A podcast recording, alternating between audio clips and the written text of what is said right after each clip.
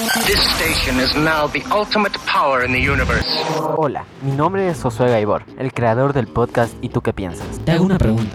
¿A ti te gusta aprender? Pues si respondiste que sí, déjame decirte que estás en el lugar correcto. Porque aquí hablamos sobre nuevas temáticas y discutimos perspectivas sobre los temas que voy aprendiendo a lo largo de mi ruta como estudiante BI. Como, estudiante, BI. Te doy la bienvenida a nuestra temporada número 4 y no te desconectes porque ya empezamos.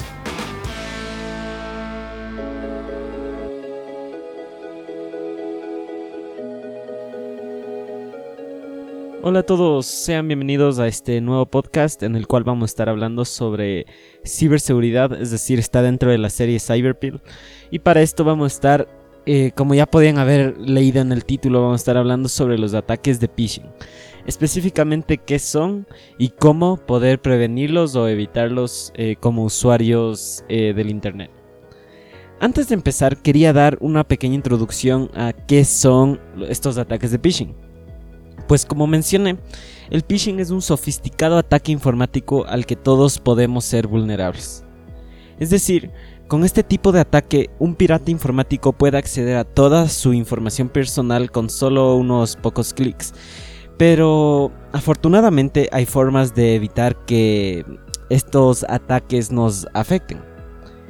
Es decir, los ataques de phishing, como mencioné en muchos podcasts anteriores, dependen principalmente de la ingeniería social, es decir, del usuario. Ustedes tienen el poder y el control de poder evitar caer en uno de estos ataques. Pero, ¿qué es el phishing? El phishing toma su nombre principalmente de la naturaleza de su ataque. En inglés eh, recuerda al concepto de pescar con caña. La particularidad de esta ortografía de la palabra es un homenaje a los freaks, un término que se utilizaba antiguamente para referirse a los hackers.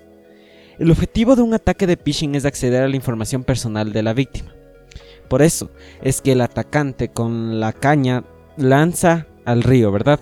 Y espera pacientemente a que un pez lo atrape. Puede ser cualquier pez, es decir, no solo está pensando específicamente en el nombre, en yo que sé, el tamaño del pez, si también el color del pez, ¿no? Lanza al río o al mar y ahí espera a que cualquier pez lo atrape. Y en base a eso él evalúa a su víctima. Asimismo eh, funcionan los ataques de phishing. Todo, es decir, el atacante lanza múltiples eh, información al público y espera que alguien caiga en su trampa. El ataque puede iniciarse a través de un correo electrónico o un sitio web en el que se engaña a la víctima para que comparta información personal o haga clic en enlace o vínculo de la descarga para que una vez que dé clic en ese link se pueda descargar el, malware eh, en el dispositivo, ya sea en su computador, en su celular, en su tablet, en lo que sea. Creo que no solo soy yo, pero varias personas hemos recibido correos electrónicos, por ejemplo, diciendo te has ganado un premio en el sorteo de un millón de dólares o mira, te hackearon la cuenta de Netflix, da clic aquí para poder ver lo que pasa y solucionarlo. O quieres tener más espacio de almacenamiento, da clic aquí, etc. Es decir, el ataque puede iniciarse rápidamente y todo depende de la ingeniería social que suceda intermediario en este ataque. Por ejemplo, usted puede recibir un correo electrónico informándole de un pago al que, al que puedes, digamos, tener derecho o formar parte, como lo que mencioné. Y lo único que tendría que hacer usted para, para recibir este pago, por así decirlo, es enviar sus datos bancarios y los fondos se transferirán a su cuenta en un plazo de 5 días laborables. Es decir, ese es el enganche o lo que pone, para hacer nuevamente esta alegoría, lo que pone en la caña para que el pez lo atrape. A veces los hackers utilizan nombres de marcas conocidas para hacer más probables sus ataques. Y aquí no quiero caer en controversia. Cuando me refiero a los hackers, me refiero a porque los hackers, el término hackers es mal utilizado para referirse a la parte negativa. Porque eh, en día, por ejemplo, podemos encontrar hackers que utilizan para la ciberseguridad, como lo que estamos haciendo ahorita, pero eh, el término que se debería utilizar para, entre comillas, los hackers de sombrero negro es los piratas informáticos. Entonces, estos piratas informáticos utilizan nombres de marcas conocidas, por ejemplo Netflix, PayPal, eh, Visa, para que los ataques tengan más probabilidad de ser efectivos. En este caso, es posible que recibas un correo electrónico, por ejemplo, de Google, ya con todo y el logotipo y la información de contacto, pidiéndote que actualices la contraseña por motivos de seguridad. cuando tú hagas clic en este enlace, eh, se accede a una página falsa de Google. Es decir, está enmascarada completamente. En la que tú, si es que no estás, si es que no te, no te fijas muy bien, yo que sé, en la URL o en el estilo o en diseño profundo de esta página web, tú vas a introducir la contraseña actual de tu cuenta y con tu correo electrónico. Apenas tú des clic en iniciar sesión en esta cuenta o en esta página de Google falsa que está completamente y bien enmascarada, al hacker o al pirata informático desde su pantalla le llegará la notificación con todos tus datos e información. Entonces así de simple funcionan los ataques de phishing. En ambos casos, si te han engañado para que ofrezcas eh, tu información, pues eso es eh, evidente que estás sufriendo un ataque. Incluso si se cree que puede reconocer estos ataques antes de ser víctima de ellos, los piratas informáticos hoy en día están refinando sus tácticas de phishing para que esto no suceda. Al refinar estos ataques se evita cada vez más que se levante alguna sospecha, e incluso algunos ataques se adaptan a sus actividades e intereses preferidos. Por ejemplo, pueden implementar yo que es un algoritmo de Random Tree Forest, en donde eh, por ejemplo, tú estés buscando diariamente cómo cocinar pasteles, cómo cocinar cupcakes, cómo cocinar galletas. Entonces, te da ese algoritmo, crea un patrón de comportamiento de conducta de tu usuario. Y al ver que tú estás interesada en comida o en recetas eh, de, o en pastelería, por así decirlo, te va a mandar ataques de, en relación a eso, para que tú seas o caigas más rápido en esa trampa, ya que tus gustos están alineados con el ataque. Un ataque de phishing puede, puede alterar su vida o tu vida prácticamente. ¿Por qué? Porque existe lo que es eh, la vulnerabilidad en todas tus cuentas, eh, tu información se filtra al internet y a la deep web, etc. Para entrar más en estadísticas y en lo que es los servidores web, etc. Cada mes se crean 5 millones de sitios web de phishing. Es decir, cada mes 5 millones de usuarios por mínimo pueden estar cayendo en estos ataques. Según Verizon, el 30% de los mensajes de phishing se abren y los ataques de phishing cuestan a las empresas estadounidenses 500 millones de dólares cada año. Es decir, en vez de, de fortalecer los departamentos de ciberseguridad, las empresas estadounidenses están pagando millones de dólares cada año a estos ransomware. Estas estadísticas, ¿qué es lo que nos demuestran? Lo que nos demuestran es que el phishing se está convirtiendo en una práctica habitual y que no todo el mundo sabe reconocer un ataque y protegerse. Por algo estamos haciendo este podcast para que tú como usuario y como oyente puedas entender qué es el ataque de phishing y cómo evitarlo en un futuro. Las consecuencias del phishing pueden ser muy variadas. Eh, por ejemplo, si tu información en un, dispositivo personal se ve comprometida, los piratas informáticos pueden encontrar la forma de realizar compras no autorizadas en su nombre.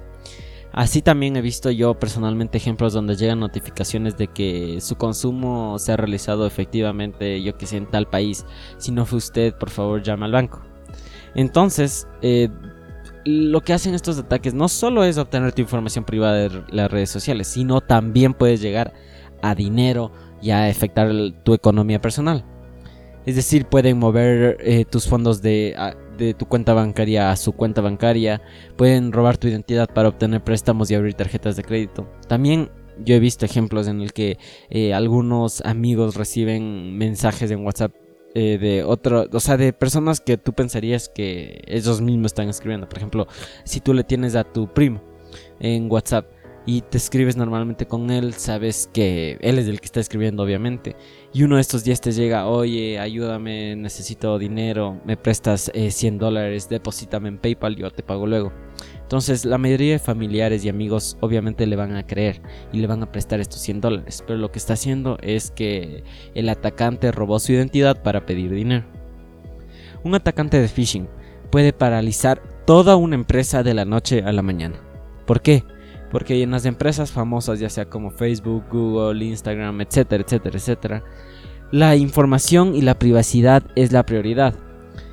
Eh, donde que se filtre esta información, lo cual ya hemos visto en casos como LinkedIn y te recomiendo que escuches el podcast en el que hablo sobre este ataque. La información llega a costar millones de dólares en la Deep Web. Para una empresa, las consecuencias de un ataque exitoso pueden significar fuertes pérdidas financieras e incluso un daño irreparable a la reputación de esta marca. En los casos más graves, si le echamos un vistazo, en los que la información de los clientes se ve comprometida, se puede llegar a emprender acciones legales. Es decir, tú como usuario, tú no tienes la culpa que le hayan hackeado a la red social que utilizas.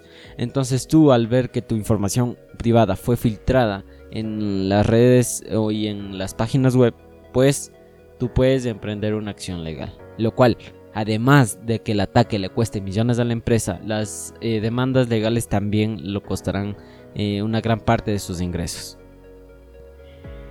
Entonces, estas son algunas de las razones por las, cual, por las cuales tú como usuario y como oyente debes aprender a prevenir los ataques de phishing. Y, y darte cuenta que eso es una decisión inteligente. Es decir, hasta ahora te he dado miles de razones por las cuales tú deberías entender las, la seriedad o, la importancia de mantener tu información a salvo. Pero una vez que tú ya sabes qué es el ataque de phishing, los efectos secundarios, eh, qué es lo que sucede hoy en día en las empresas multimillonarias, la gran pregunta que nace es cómo prevenir los ataques de phishing. Pues podemos decir que la mejor defensa contra los ataques de phishing es permanecer atento.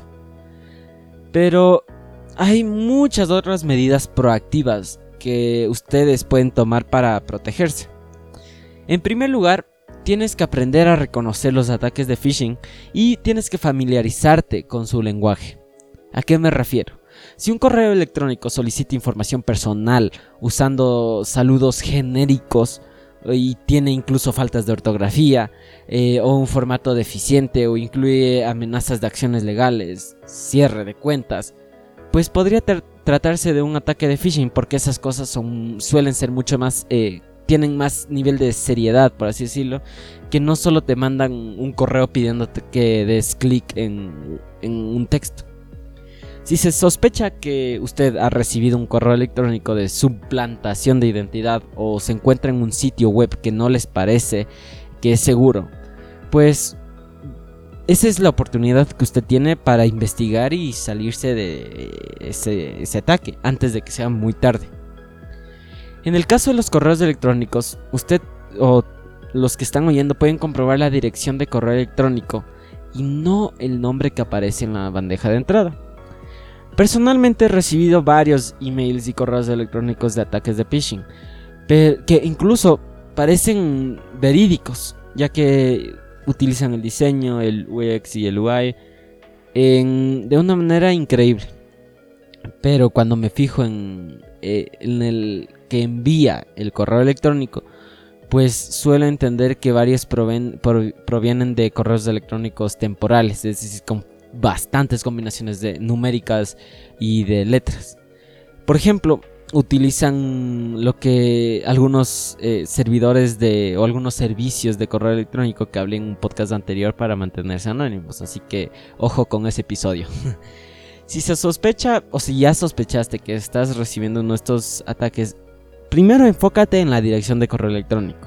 Si es que efectivamente es de un correo electrónico de un negocio, pues es, la es el primer filtro que deberías realizar para abrir algún archivo o descargarte alguna información. Un correo electrónico, por ejemplo de Amazon, siempre vendrá con la dirección de correo de Amazon, no de una genérica. Por ejemplo, si tú abres tu correo electrónico y dice eh, lolito1234 gmail.com Bueno, y te dice que es de Amazon, pues obviamente eso va a ser falso. Pero si te dice eh, support.amazon.amazon.com, obviamente va a ser verídico. Cuando compruebes los enlaces, una vez que ya pases de ese primer filtro, tienes que asegurarte de que la dirección coincide con sus expectativas. ¿A qué me refiero con esto? Si se cree que eh, si usted cree que le están dirigiendo a un sitio web de una empresa, pero la dirección no coincide con el nombre de marca, pues tienes que proceder con precaución. ¿A qué me refiero con esto? Vuelvo al ejemplo de Amazon. Recibes un correo de Amazon diciendo, eh, este, necesitas eh, recuperar tu contraseña, da clic aquí.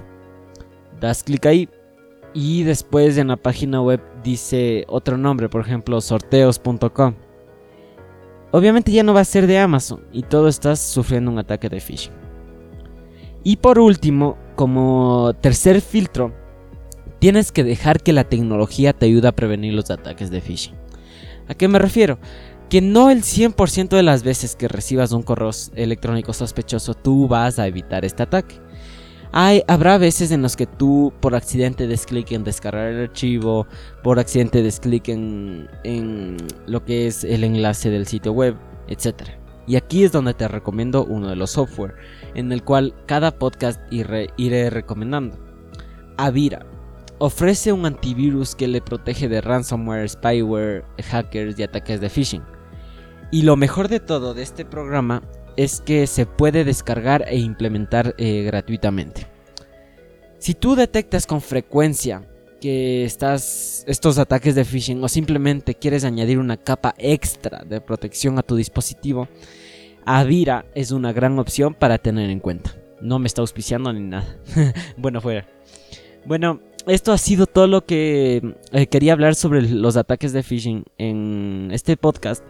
Toda la información y el transcript eh, a texto y con más imágenes y recursos lo podrás encontrar en nuestra página web y tú que piensas.net slash podcasts en donde eh, vas a encontrar todo el listado de podcasts que hemos sacado y específicamente vas a poder entrar al blog post del episodio 0.51 es decir el episodio 51 de esta temporada. Y está titulado Ataques Phishing y cómo prevenirlos dentro de la etiqueta Cyberpill Así que para mí ha sido un gusto poder compartirles un poco más de conocimiento acerca de la ciberseguridad en este Cyberpill. Espero que hayan recibido este conocimiento y lo pongan en práctica para que no caigan estos ataques y para que no se filtre su información privada en diferentes ramales del network. Así que lo espero en el próximo Cyberpill. No se olviden de visitar nuestra página web, créate tu cuenta, es completamente gratis y ahí podrás acceder a todos los podcasts. Muchas gracias.